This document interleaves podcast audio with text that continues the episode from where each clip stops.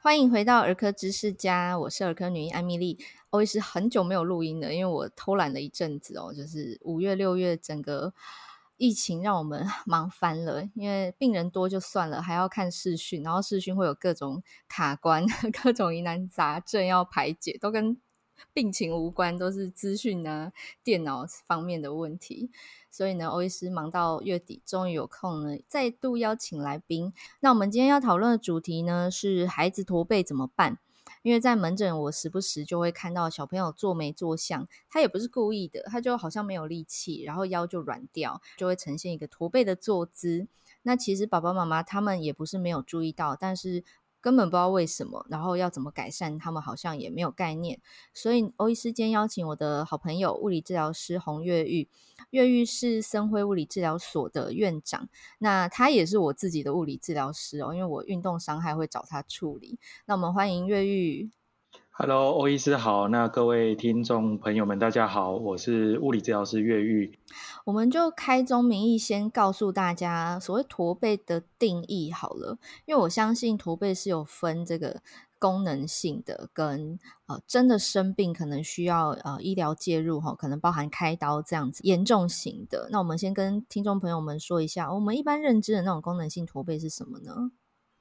好，驼背它的英文其实叫 kyphosis，它指的就是说我们大家认知的脊椎的上半端，也就是胸椎、胸腔的那个地方，如果啊它往后凸，凸的太严重的时候，凸超过四十度，呃，我们才会是严格定义上的一个驼背。那我们现在看到，其实很多小朋友他们不是真的严格定义上的驼背，而是说，呃。所谓的功能性的驼背，也就是说，他会因为姿势哦，会因为你提醒他，他很容易去做一个改变的。那这个就是我们所谓的功能性驼背。那爸爸妈妈们可以用一个简单的方式，你可以让他趴在床上。诶，如果他趴在床上的时候，他的呃背啊就变平了哦，就是没有明显的凸起来一块。那其实这个多半就是我们所谓的姿势性的驼背或功能性的驼背。这个四十度是不是指说我们在 X 光上面看到我们脊椎的角度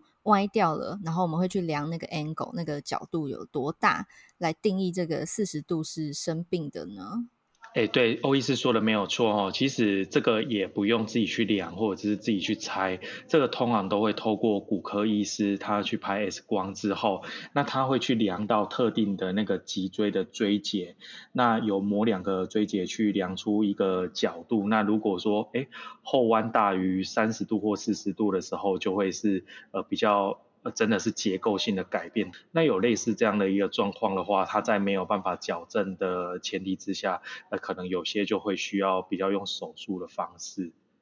刚刚讲到手术，我猜可能会有爸爸妈妈会觉得哈，什么居然要手术，好可怕哦！所以呃，先提醒大家，我们今天讲的驼背是功能性的，就是刚刚越育提到说，诶，小朋友趴着哈，尤其是趴在床上这样的平面的时候呢，他的背部不会凸起、隆起一块哦，因为那边是胸椎往后凹，然后你就看到背凸凸的，然后整个头可能还会往前，像乌龟颈。很像乌龟伸出头来那个感觉，OK，所以这个驼背的诊断呢，是有可能需要照 X 光的吼，然后经过骨科医师或者在儿童的话，我们也可以看儿童复健科来做评估，说，诶，这个驼背需要矫正吗？那矫正的方式，呃，有需要到开刀这么严重吗？哦，这个请大家不要自己乱猜，然后瞎担心哈，可以直接带来给医生看。那当然，现在疫情的关系，大家可能不敢去大医院，可以先到儿科诊所来，好，请我们儿科医师来帮小朋友做身体的检查，评估说这个驼背是功能性的驼背，还是真的生病，有必要进一步到大医院做检查。那讲到驼背啊，爸爸妈妈第一个反应就会是啊，怎么办？有关系吗？他们常常会想说，有关系吗？他都这样子做，已经很久了耶，这样有关系吗？越狱？呃，我觉得这个其实影响蛮大的耶。我我可以跟大家分享一个我临床上的一个状态哈。呃，我们常常会觉得说，哎，大家要到三四十岁或者是四五十岁的时候，比较会出现一些呃腰酸背痛啊，或者是肩颈酸痛这样的状态。那最近呢、最近居然有这种年龄比较下移的一个状况，会发现有一些，比如说他才呃小二或者是小四，那甚至我印象很深刻的是，我有一个患者哦，他是呃他爸爸本身是中医师，然后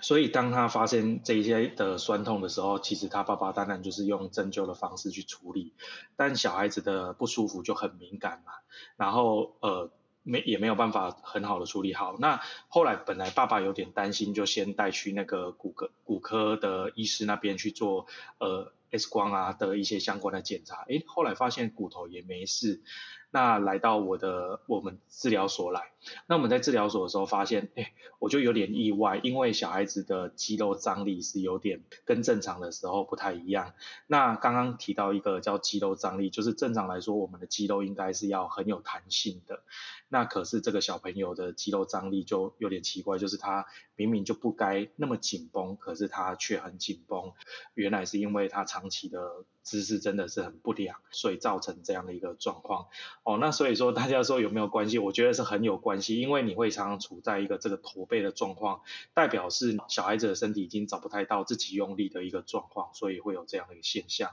所以这也是提醒爸爸妈妈们要非常小心的地方哦。哇，我第一次。听到就是真的，呃，临床上遇到说驼背严重到影响孩子的肌肉张力。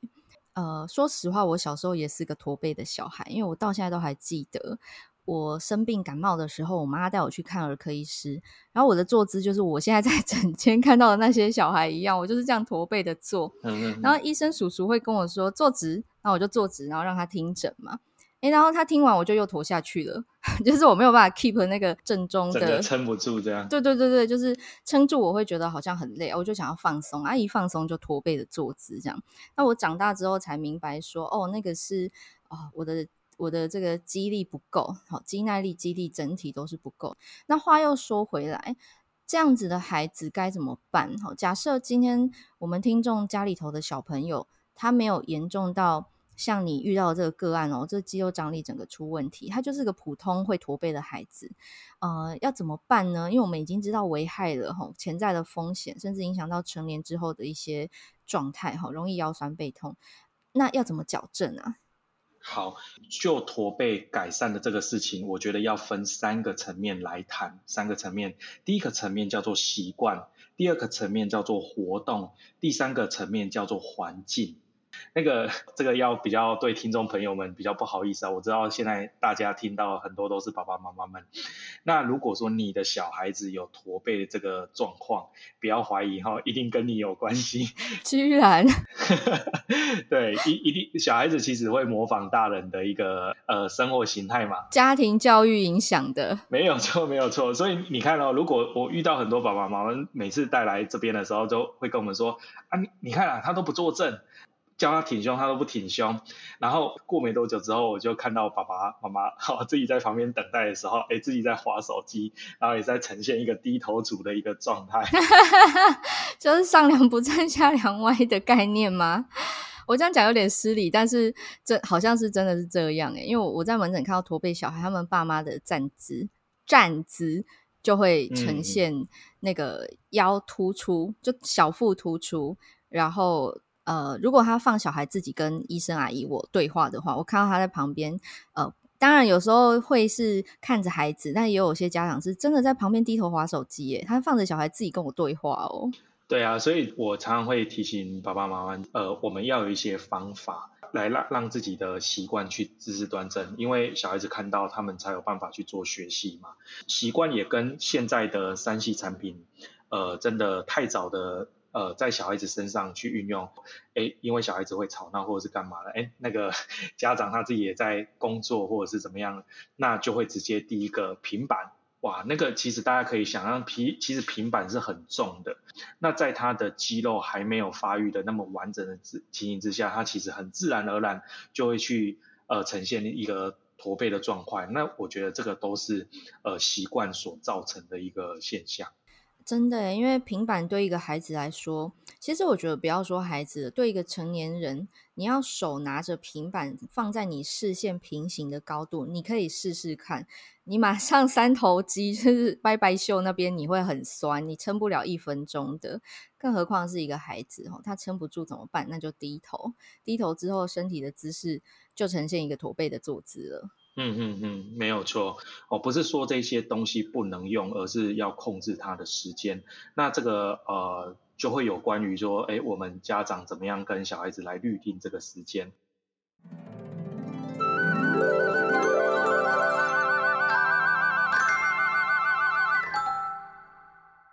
那第二个，我们说，哎，怎么样去改变这个驼背？我觉得第二个很重要，叫活动。呃，什么样意思呢？其实，在 WHO 的建议里面，他建议五到十七岁的这个小朋友或青少年啊，每天至少要有六十分钟中等强度到剧烈。呃，强度的一个活动，哦，那我们可以自己去想想自己家里的小朋友。那我觉得现在在都市化的一个都会区的一个小孩子，更是缺乏活动，哈、哦。那这个其实都会让我们的呃小孩子在成长发育的过程当中，他的肌肉没有办法得到那么好的一个刺激，肌肉力量无力之下，哎呀，再加上这个使用三 C 产品啊，就是它又有一定的重量，那我们支撑负荷不了之下，其实这个。驼背的状况就会慢慢的呃成型，所以第二个要预呃第二个我们可以做的事情就是增加小孩子的活动量。那怎么样增加？比如说从小朋友去玩鬼抓人这个游戏哦，就是比较小小孩子去玩鬼抓人这样游戏，或者是他比较大的时候，也鼓励他去多打打篮球啊，或者是从事不同的运动项目，这个都是比较直接的一个。方式，那假日的时候是不是不要整天都关在家里，要常常走出去？这我觉得这个都是在生活上我们很立即可以改变的一个方式。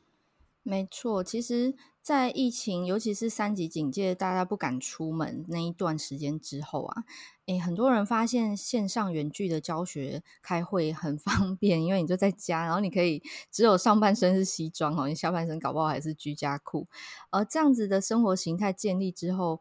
开始蛮多人就是不太想动了，尤其是家长影响了孩子，那或者是呃平常就是睡不饱要早起出门上学的孩子，会发现说哇，这样很棒。呃，其实，在台湾一直都有这样的问题啦，因为我们的体育课其实就每周两节到三节，那我们台湾在地的调查就发现这个运动强度不够也是个问题。其实蛮多家长会觉得说，哎有啊，他有去呃公园玩好，或者是他有。就是你知道跳房子这种简单的小游戏哦，嗯嗯嗯，甚至在学校，嗯，下课后去荡秋千，他们也觉得这样算运动。的确，总比你坐在沙发上当当 couch potato 好。但是这个算轻度的。那刚刚治疗师说的这个中高强度啊，是有助于他们的体能消耗、热量消耗，还有长高哦。那什么叫中高强度？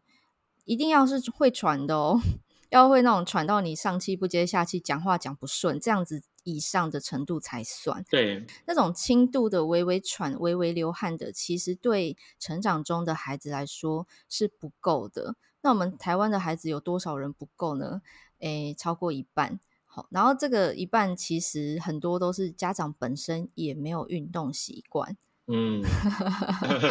是。对，说来说去好像都跟家长有点关系。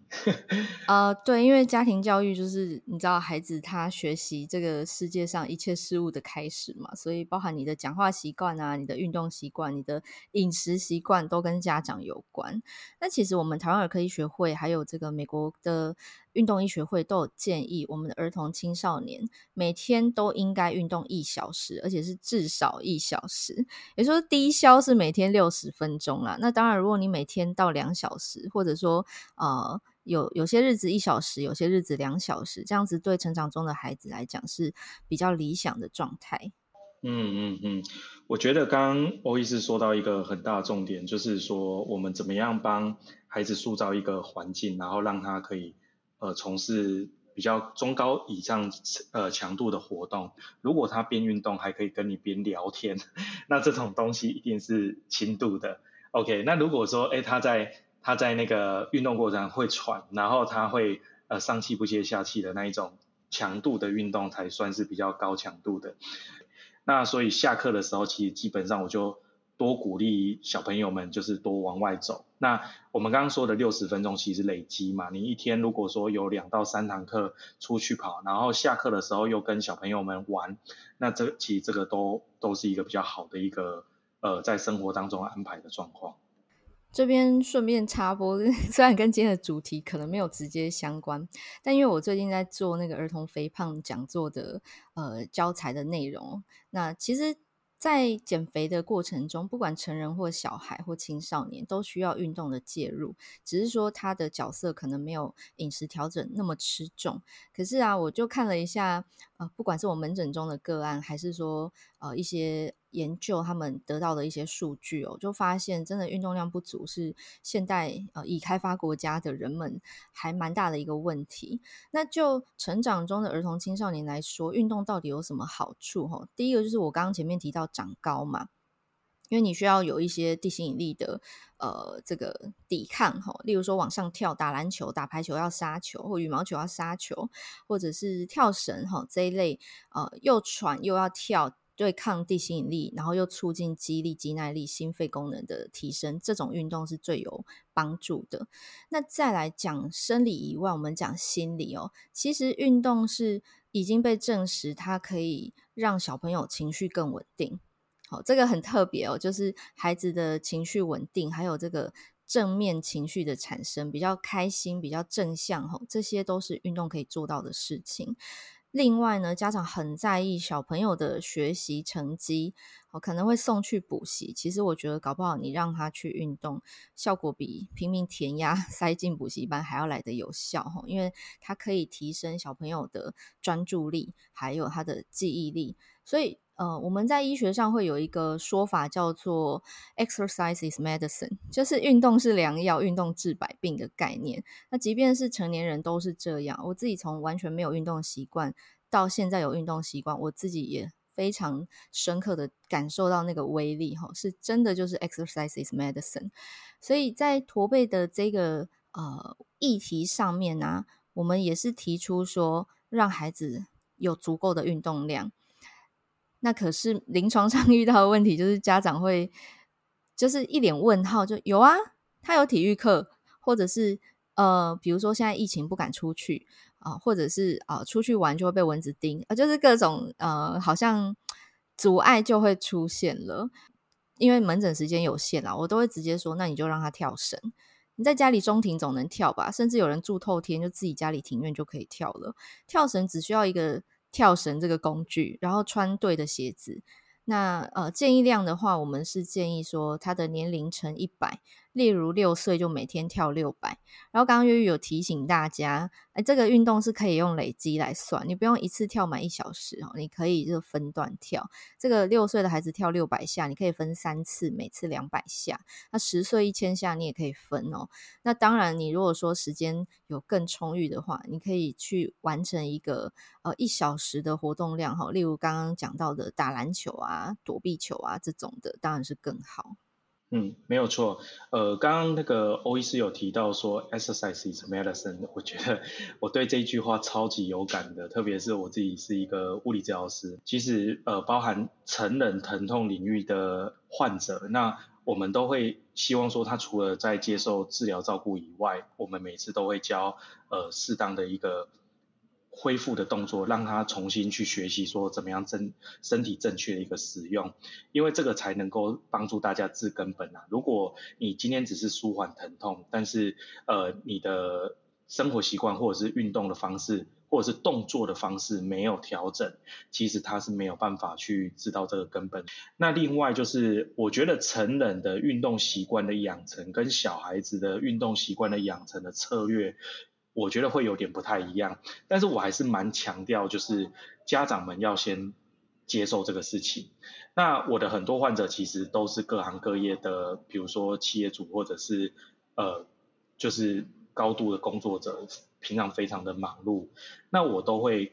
鼓励大家一个观念，就是说你你既然已经是成人状态的，运动这一件事情对你来说可能不是游乐。我现在会蛮鼓励大家，就是把运动当成是工作。你就是说你要把它融入在你的工作排程里面，你才会愿意去做这个事情。比如说以我自己为例的话，我就是每周一早上我一定是呃安排一个小时的健身。我平常很忙，再怎么忙都没关系，但是我跟教练就排好课，那一个小时我一定就是要出现在健身房。然后每个礼拜四呢，我我喜欢打桌球，然后我就把它排入我的工作排程。那假日的话，大概再安排自己一到两次的时间，就是出去走一走，骑脚踏车什么的也好。那从家长自己本身，或从我们自己本身去改变这个习惯的时候，那我们才有办法去导引小孩子，呃，比较有纪律性的一个活动。那我觉得对小孩子来说，一定要去发展他的兴趣啦，比如说，呃，去观察小孩子他真正喜欢的到底是做什么。那像我刚刚提的，呃。球类运动，因为它比较有竞争性。那当然，我们也知道说有很多小孩子不是那么喜欢竞争性的动作的话，比如说像现在有很多儿童体操哦，我也遇到很多家长会让呃呃小朋友去上上这个体操课，或者是说呃跳跳床哦这样的一个有氧运动，我觉得对小孩子他融入兴趣，然后融入他呃活动，这个会是一个比较长远的一个做法。对，因为小孩跟大人不同吼，对他来说，如果你把运动安排成一个任务，搞不好他会排斥。可是如果你把它变成一个游戏、一个竞赛，或者是团队合作，小朋友可能会，诶，你都不用讲，他自己就想要去哦。所以，例如说鬼抓人这种玩的，或者是说溜滑梯，诶，溜滑梯要干嘛？要爬楼梯爬上去，他才能溜下来嘛。他就会反复爬楼梯啊，或者刚刚呃月玉你提到的这个跳跳床，呃，有一些呃团队方式的球类运动，足球啊、躲避球、排球这一类的，篮球哈。都是非常好的选项哦，就是你让孩子跟同才有相处的机会，然后他又得到运动量，那而且他是对他来讲，这个是游戏，他就不是一个呃被规定要做的事情。我们大人自己被规定要做的事情，有时候都不是那么想要服从的，何况是孩子哦。然后你刚刚讲那个成人的运动要把它当成任务排进排程，我超级认同，我在那个麦克风后面点头如捣蒜，因为我自己当初养成运动习惯的一个。就是习惯养成的过程中，有一个 point，就是我自己的点，就是我把它写进行事历里面，我就会去做，欸，嗯，就真的像是工作一样要完成它。哦，就再怎么顶耐，我就还是出门了，换上衣服就出门了。我觉得这一招真的是蛮推荐给大家的。刚好我们的方法都一样哈，就是呃，运动排进工作排程里。呃，我记得我小时候是非常喜欢打桌球，然后。开始工作的时候就非发现非常忙，一直很想要去做，但是因为它是一个可有可无的选项，所以就真的很忙的时候就不会去做。那我自己身为治疗师，自己也在思考说，哎，我都没有以身作则的话，那我怎么样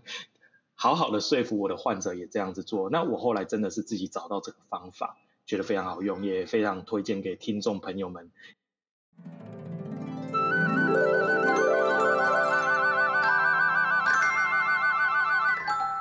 我觉得很值得试试啦，因为呃，小朋友真的是模仿家长的一切哦。他每天看着你嘛，所以你做什么，他下意识的就你知道灌输到他脑袋里去了。那呃，运动的排程你去执行它，其实当然你会获得身体健康跟心理健康的提升。另外，其实孩子会看到自己的爸爸妈妈运动之后是。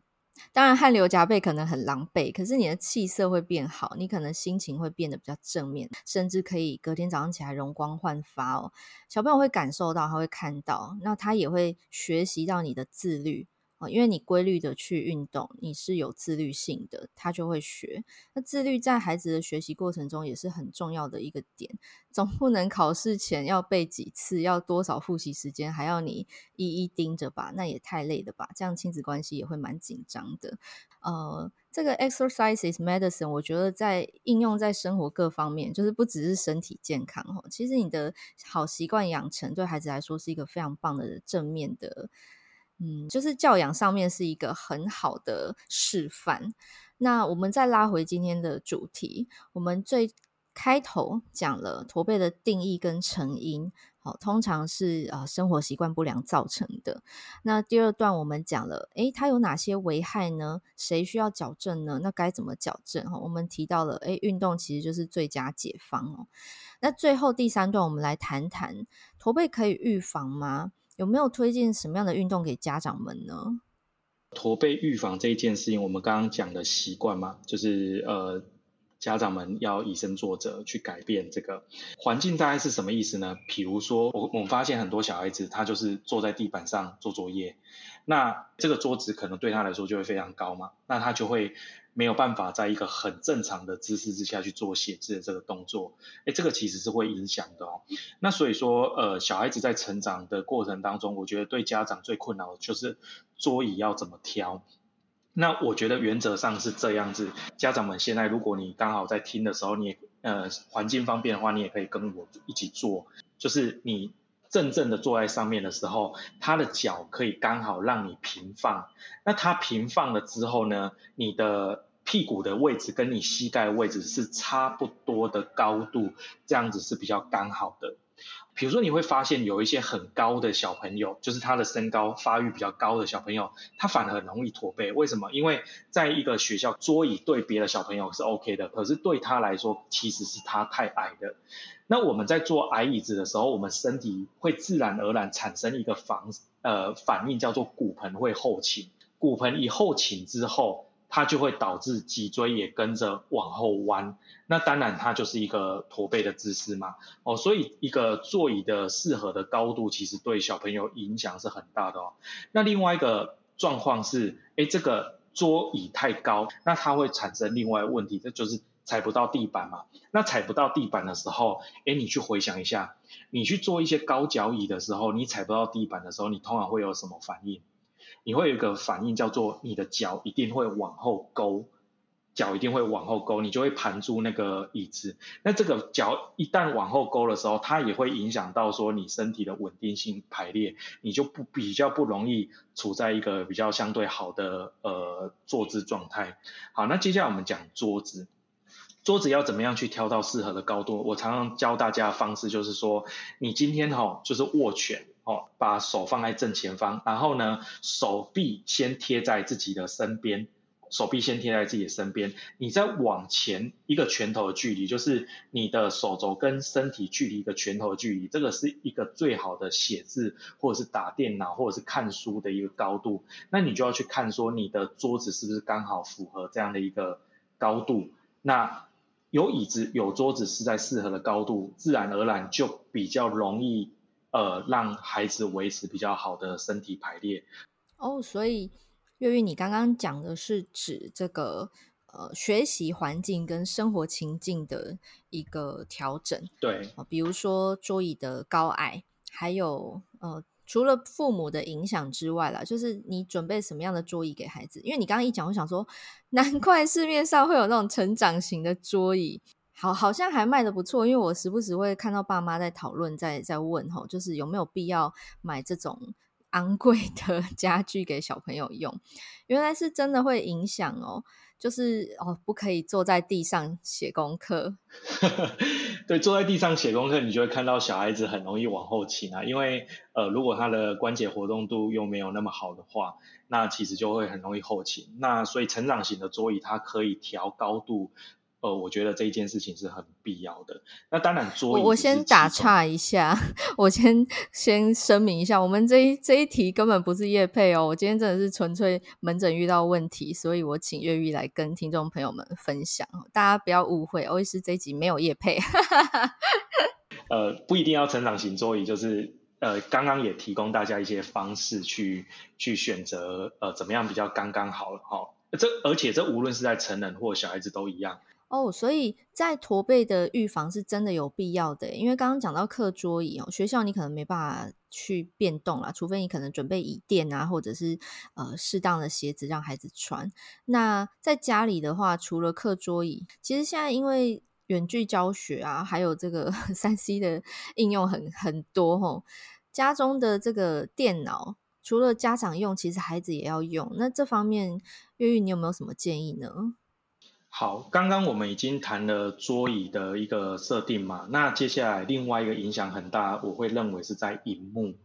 哦，那很多时候，因为我们现在真的平，哎，那个笔电比较方便，所以说，呃，家长自己用笔电也给小孩子用笔电。那我一般来说比较不建议这样，为什么呢？因为我们笔电通常它的萤幕就会相对于我们身体是比较低的，也就是说，如果你今天要看它的时候，你其实会需要，呃，有一个往下的一个幅度嘛，那自然而然你就会很容易被带出一个像是驼背的一个姿势。所以我比较建议的方式有两个。第一个哦，比如说像是外接荧幕哦，外接荧幕出去的时候，让这个荧幕啊，它刚好是在小孩子的视线的正中央，很自然而然的就是呃水平视线的一个方向。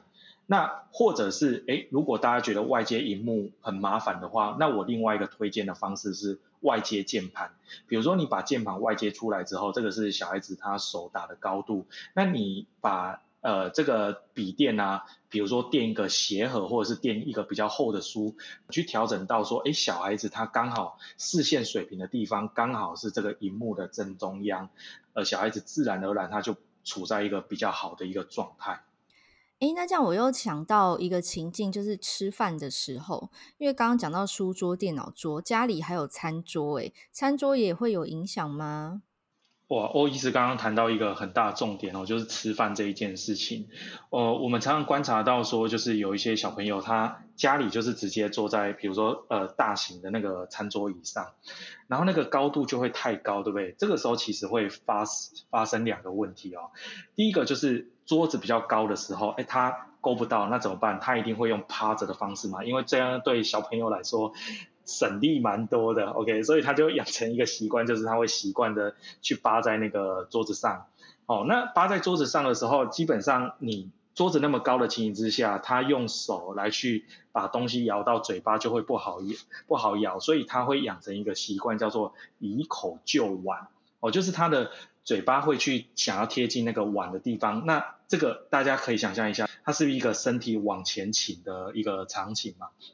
那久了之后，即便他慢慢的长高，他其实也会养成一个习惯，就是诶手会常常去放在桌上，想要透过外外力的一个支撑哦。哦，所以你刚刚讲说，连餐桌椅都要照这个，很像课桌椅一样，调整在小朋友坐椅子上的时候，他的双腿可以踩到平地，然后桌面的高度是他的手肘。往前一点点哦，就是我们手弯曲九十度的话，手肘往前一点，这个姿势写功课是比较端正的，比较符合人体工学的姿势。连餐桌都要这样子哦。没错，没错，没错。那呃，这样的一个调整，它就自然而然就会养成一个比较好的形态。哦，就是坐姿会端正是吗？对，坐姿会端正。那另外一个要提醒的就是说，诶，很多时候他即便调整成这样了，可是他会习惯。以口来就碗，那这个是不是也是一个驼背的姿势？所以要告诉小朋友，就是诶那个要汤匙舀到东西之后，把汤匙放到嘴嘴巴上面，啊，那它其实是一个习惯的问题啦，让嘴巴去靠近碗，那他是不是就习惯一个驼背的动作？就是乌龟颈，没错没错，这个我很有感，因为我在给你矫正的时候，我就发现说，原来我有乌龟颈，我以前不知道。嗯嗯嗯。难怪我这运动后，我总是会有那种肩颈比较紧绷，然后很容易酸痛的问题。因为乌龟颈就是脖子往前伸，那这样其实颈部后方的肌肉是很累的，因为它撑你整个头的重量。诶，大家可以现在坐在呃椅子上体会一下这个事情。如果你坐端正的时候，诶，那个头是刚好顶在你的脊椎上，诶，你只要驼背一点点啊，驼背一点点的时候。这个时候头应该要掉下去，可是它为什么没有掉下去？它其实是因为有肌肉抓着，那等于是一整天你都让肌肉在抓住这个头。呃，为什么张力会变高啊？肌肉会变紧绷啊？啊，开始会变酸痛，都是跟这一件事情有关。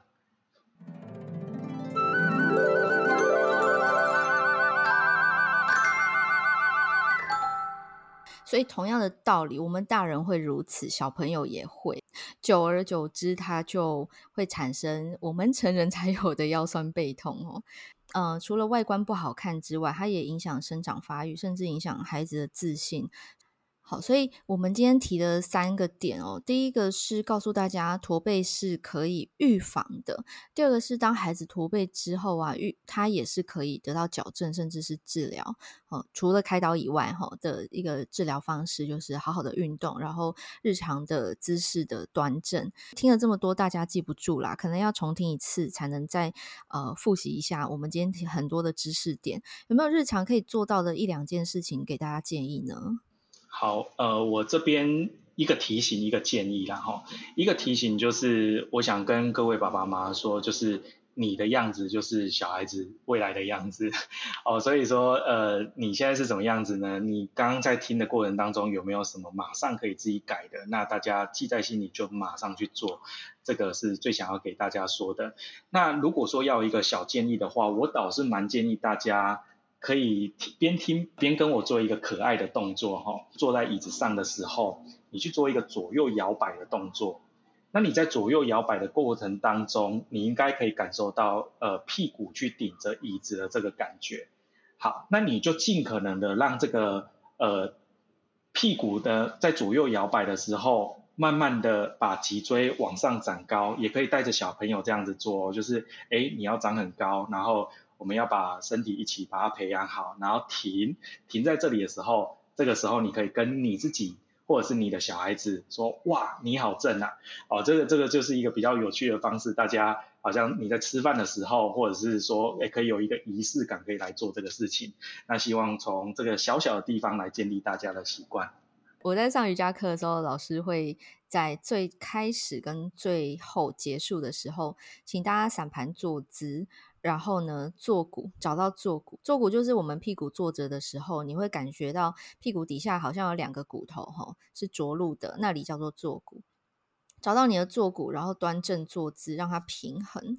然后呢，会想象，因为我们脊椎要拉长，老师的呃 Q 的指令就是，你想象你头顶有一根丝线帮你往上拉，哈，你的脊椎自然的伸展开来。它用的是伸展而不是用力的词汇。呃，然后甚至是在我们躺着做背肌训练的时候，有蝗虫式啊、死虫式什么的，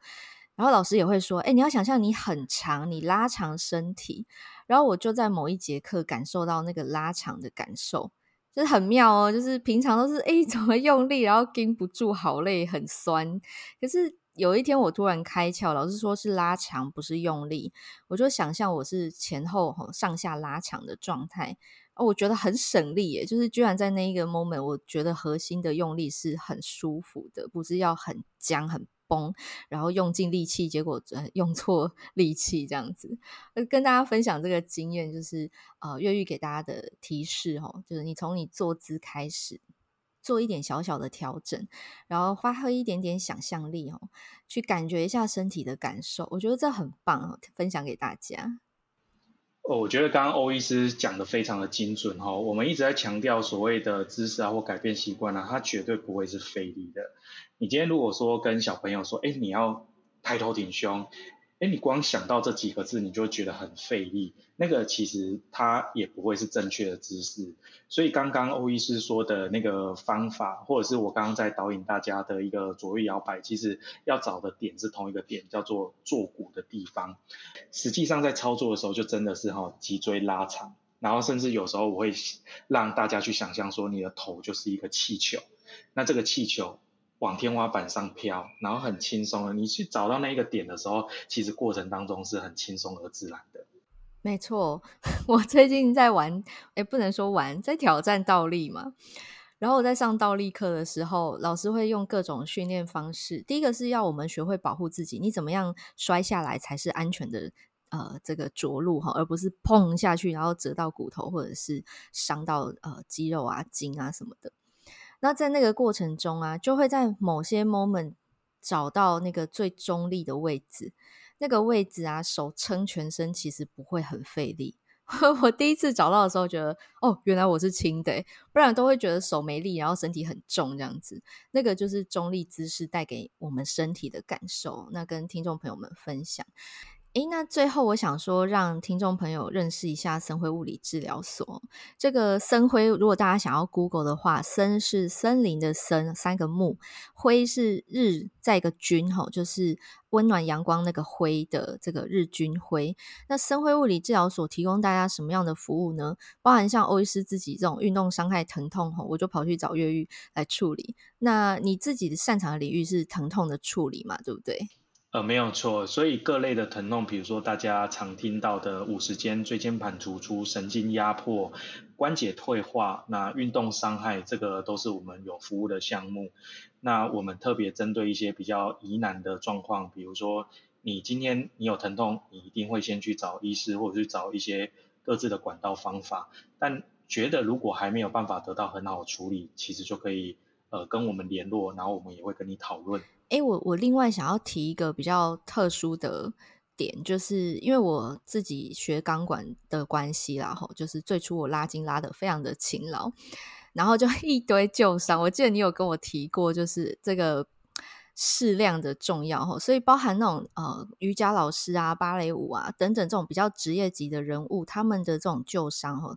也也许不是拉筋的问题啊，但我自己是，呃，都可以去找你，对吗？哦，没有错，像是呃这一类的状况，呃，像刚刚欧医师提到了喜欢做瑜伽，然后喜欢做呃从事钢管的这样的一个运动，那他非常强调控制，那所以在这个过程当中，我们除了解决你的疼痛以外，像我之前跟欧医师的互动，就是我会。呃，比如说，请他做了某一个动作，那我会看告诉他说，呃，怎么样去调整这个动作，让你的力量是连贯而饱满的，那这样融入在你的原本的运动里面，才会真正做到避免伤害，而且让身体更强壮。对，就是呃，运动动作品质的检视也是我自己呃收获非常大的。那今天非常感谢红越狱物理治疗师哦，森辉物理治疗所的院长来到我们节目当中，跟大家分享关于驼背，而且不止儿童驼背，成人驼背我们都顺便提了哦。该怎么办？然后怎么样的治疗？怎么样的预防？哈，怎么样养成一个好的习惯来处理这个疼痛的议题？那欢迎大家有任何问题可以留言给我们哈，欧医师。是会把呃物质所跟我的粉丝专业连接放在今天节目的说明栏里头。那也邀请大家，如果喜欢我们的节目，或者是你觉得今天的主题很实用的话，分享给你周遭的亲朋好友哦。那我们下次再见啦，拜拜，拜拜。